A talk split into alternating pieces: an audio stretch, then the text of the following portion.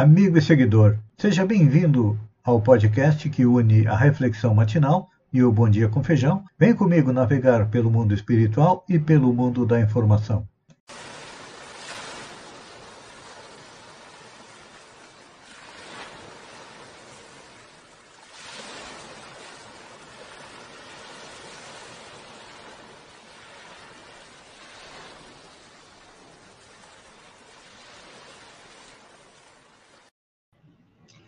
Olá, amigo e seguidor. Seja bem-vindo à nossa live diária da Reflexão Matinal, onde eu e você vamos em direção ao nosso coração para lá, como jardineiros espirituais, elevar templos às nossas virtudes e às qualidades, porque são elas que nos alimentam na jornada em busca da felicidade. E como estamos a caminho, ainda temos vícios e defeitos os quais nós temos que arrancar, porque, como a erva daninha, enfeiam o nosso espírito. E então, se não pudermos arrancá-los, alguns são difíceis, muito profundos, temos que cavar masmorras e enterrá-los para que nos atrapalhem o menos possível. E a nossa jornada é sempre baseada no exemplo, é sempre baseada nas palavras do Mestre Jesus. E hoje nós vamos refletir sobre Lucas, capítulo 9, versículo 42, que diz o seguinte: Quando ia se aproximando, o demônio o atirou no chão e convulsionou. Mas Jesus repreendeu o espírito, curou o menino e entregou ao pai. É. Aqui nós vemos o fenômeno clássico de obsessão no seu grau mais profundo, que é a possess... que é a subjugação. Então, quando aquele espírito que atormentava o menino pressentiu a chegada de Jesus, rebelou-se e induziu a vítima a mais uma crise convulsiva. Quantas pessoas nós conhecemos que passam pelo fenômeno semelhante e normalmente nós vamos só em busca do médico para tentar resolver o problema. E muitas vezes, como neste exemplo do Evangelho, o problema é espiritual. E a influência dos espíritos, que já foi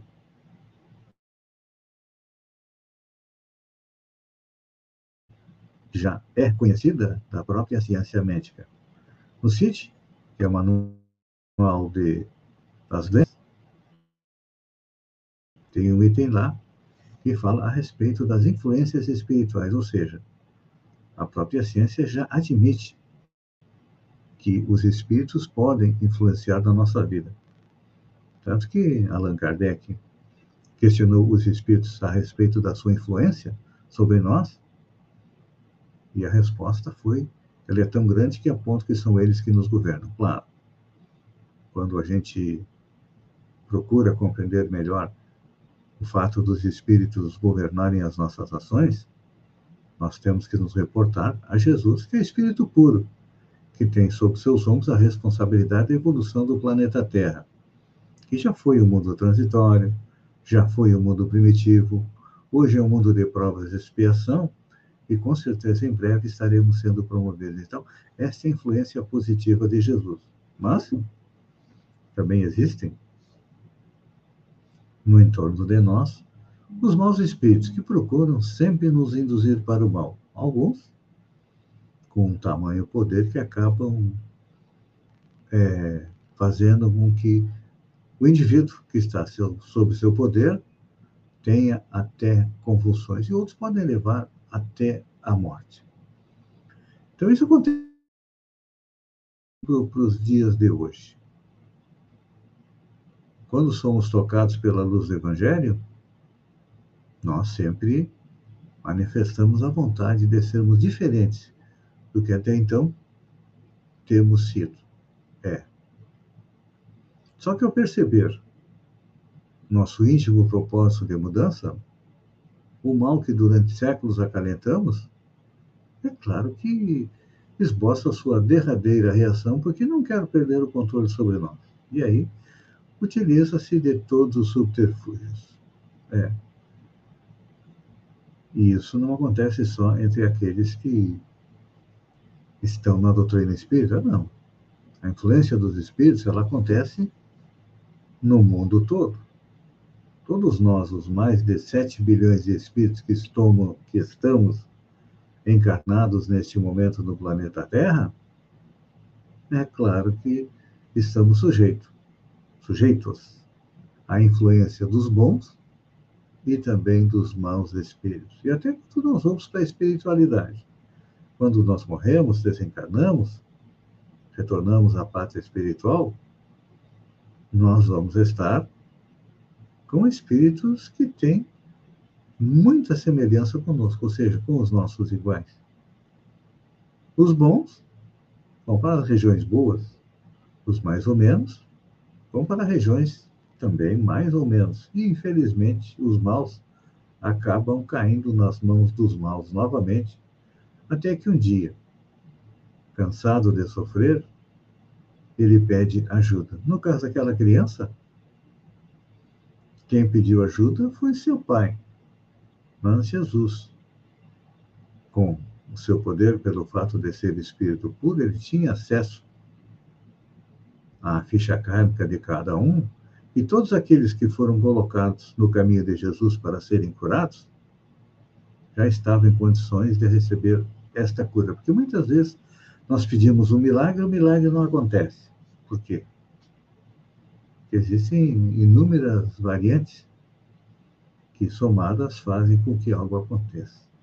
Já comentamos aqui a respeito daquela mulher hemorroísa, cuja fé, cuja força de vontade fez com que saísse de Jesus a energia curativa. É um caso. É um em milhões de alguém que já está em condições de ser curado. A maioria de nós ainda precisa da doença, das obsessões, da influência dos espíritos negativos para compreender que devemos deixar o lado mal e nos transformar em pessoas melhores. E isso só acontece quando todos nós procuramos seguir os exemplos, o caminho, colocar em prática as palavras de Jesus, que não são nada mais, nada menos do que as leis morais. Sabemos que é comum nessa nova estrada que nós decidimos caminhar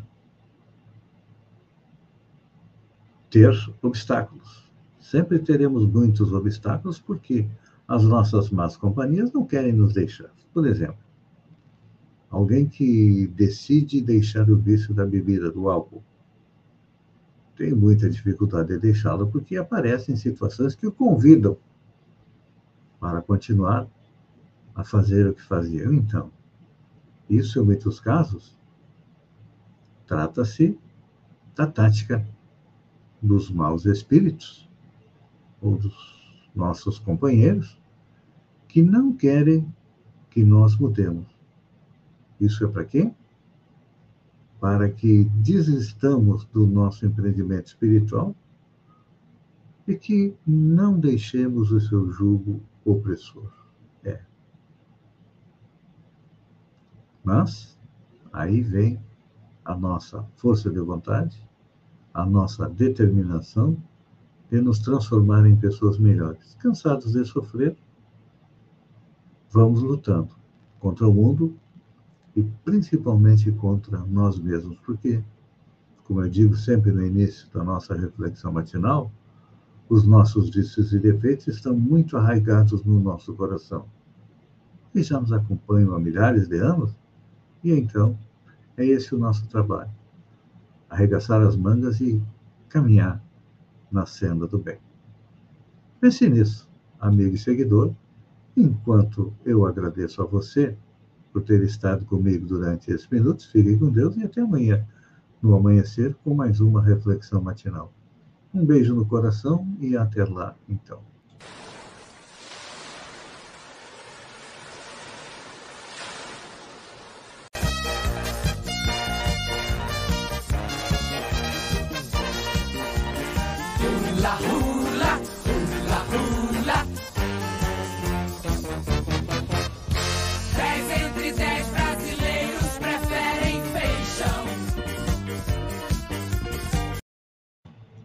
Olá, amigo e seguidor. Seja bem-vindo à nossa live do Bom Dia com Feijão, onde eu convido você, vem comigo, vem navegar pelo mundo da informação com as notícias da região, Santa Catarina, do Brasil e também do mundo. Começamos com a região. Operação Fuscos em Araranguá. A Polícia Federal deflagrou, dia 12 de 5, nova fase da denominada Operação Fuscos, com o objetivo de investigar empresários e empresas suspeitos de participarem de esquema envolvendo superfaturamento na quantidade de produtos médicos, hospitalares e odontológicos adquiridos para atender a rede municipal, inclusive para enfrentamento da emergência sanitária decorrente da pandemia mundial desencadeada pelo coronavírus. Estima-se que a operação, a organização criminosa, tenha movimentado cerca de 10 milhões em aproximadamente 15 meses. Foram cumpridos três mandatos de busca e apreensão na cidade de Araranguá, Santa Catarina. As ordens judiciais foram expedidas pela primeira vara federal da Criciúma. Em novembro de 2021, os policiais deram cumprimento a 26 mandatos de busca e apreensão, expedidos também pela primeira vara de Criciúma, em endereço de órgãos públicos, empresas e servidores públicos e empresários dos municípios de Sombrio, Araranguá, Passo de Torres, Jacinto Machado, Praia Grande, Timbé do Sul, São João do Sul e Camboriú. O cumprimento das medidas judiciais foi no âmbito da segunda fase da Operação Fuscos, que foi é, deflagrada no dia 5 de novembro de 2020. Naquele momento, se investigava desvios na ordem de 1,7 milhões de reais. E olha, já subiu para 10 milhões. Mesmo com a deflagração da operação, os investigados continuaram com as condutas suspeitas. Então, acredito que depois desta terceira fase, em breve, a Polícia Federal deve fazer um dar uma tarrafiada em Sombrio, Araranguá, Passo de Torres, Jacinto Machado, Praia Grande, Timbé do Sul, São João do Sul e Camboriú, depositando aquilo que eles escolherem num presídio. É. Tem gente que está com muita dificuldade a dormir. O Rivotril está comendo solto entre aqueles que estão sendo investigados. Dia do enfermeiro. A UPA de Araranguá realizou na quinta-feira, dia 12, uma confraternização com seus funcionários para comemorar o Dia do Enfermeiro. Olha, eu dou os parabéns a todos os enfermeiros pela passagem do seu dia e espero que seja aprovado em breve pelo Senado o piso salarial de 4.750 para a classe. Eles realmente merecem. Consórcio Intermunicipal do Mampituba. Pena que Balneário Gaivota não quis participar do consórcio, que é, foi criado entre os municípios de Passo de Torres, Praia Grande, São João do Sul e Santa Rosa do Sul, pois já estaria sendo beneficiado com uma usina de asfalto conquistada junto ao governo do Estado. Com certeza, Balneário Gaivota deve estar pensando agora em comprar sua própria é, usina de asfalto. Semana promete. Previsão de neve antecipa a chegada de turistas na Serra Catarinense. A possibilidade de queda de neve nas próximas, nos próximos dias adiantou a chegada de turistas na Serra Catarinense. Geralmente, eles começam a lotar os hotéis da região a partir de junho mas como há um indicativo de que possa ocorrer neve a partir do final da terça-feira, dia 17, até a madrugada de quinta-feira, dia 19, como afirmou a previsão do tempo da Epagre Cirã,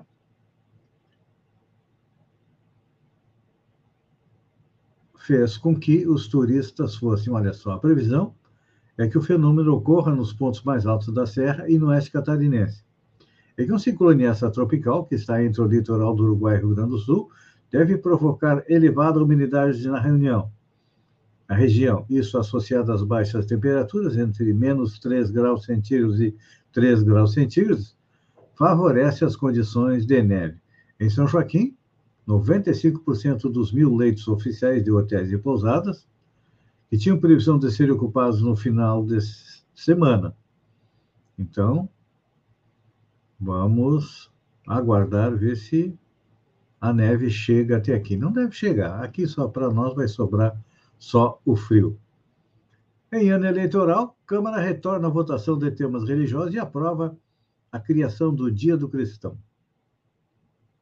A Câmara dos Deputados aprovou nesta quinta-feira, dia 12, em votação simbólica, sem a contagem de votos, o projeto que cria o Dia Nacional do Cristão. Plenário da Câmara tem se debruçado sobre a pauta de interesse da bancada religiosa neste ano de eleições. Além da criação da data nacional para os cristãos, os deputados também já aprovaram urgência na análise do projeto que proíbe a introdução de mudança nas novas edições da Bíblia. Outra proposta, incluída na pauta, mas ainda não votada, discute instituir garantias e direitos para livre exercício de crenças e cultos religiosos. Com aprovação na Câmara, o texto segue para aprovação do Senado. Mesmo com baixíssimas notas no MEC, faculdades de pedagogia caçam alunos com mensalidades abaixo de 200 reais. Aproveite a campanha especial. Faça sua matrícula e garanta mensalidades fixas de 180 reais. Anunciam as propagandas da Faculdade Álvares de Azevedo da FATESP, instituição privada de São Paulo que busca alunos para a graduação é, presencial em pedagogia. Vamos conversar com o diretor e tentar te incluir nessa promoção. Você pode fazer vestibular em casa e aí passar as respostas para a folha oficial aqui na faculdade. Olha só. Explica o atendente eh, por mensagem de voz quando o repórter pediu informações sem se identificar. É, dá para fazer em casa e depois leva pronto e coloca, tá certo. Aí ninguém roda no vestibular, não é? Só que o que, que acontece? a nota da faculdade, ela tem conceito 2, ou seja, considerado insatisfatório. Então, a gente percebe, é, a partir deste anúncio, a qualidade dos professores que estão sendo jogados é, no nosso ensino. E aí, depois, nós queremos que nossos filhos é, tenham uma boa educação se a formação já é deficiente nas séries iniciais, continua deficiente nas séries finais. No ensino médio, não é diferente. E aí ainda dão todas as oportunidades para alguém ter um diploma para conseguir um emprego de, de professor. E eu pergunto: qual a capacitação técnica desse professor para dar aula para os nossos alunos? E aí depois não tem como a gente sair da classe dos países subdesenvolvidos e chegar no primeiro mundo. Infelizmente, os países que conseguiram avançar é, para o primeiro mundo, todos eles investiram maciçamente em educação. E aqui no nosso país a gente vê o contrário. Cada vez diminuindo mais o orçamento para as universidades, para as escolas técnicas, enfim. Infelizmente, um país que não investe em educação não vai para frente. Tem um povo manipulado pelas classes dirigentes. Amigo seguidor, pense nisso. Enquanto eu agradeço a você por ter estado comigo durante esses minutos, fiquem com Deus e até amanhã, às 6h50 com mais um Bom Dia com Feijão. Um beijo no coração e até lá, então.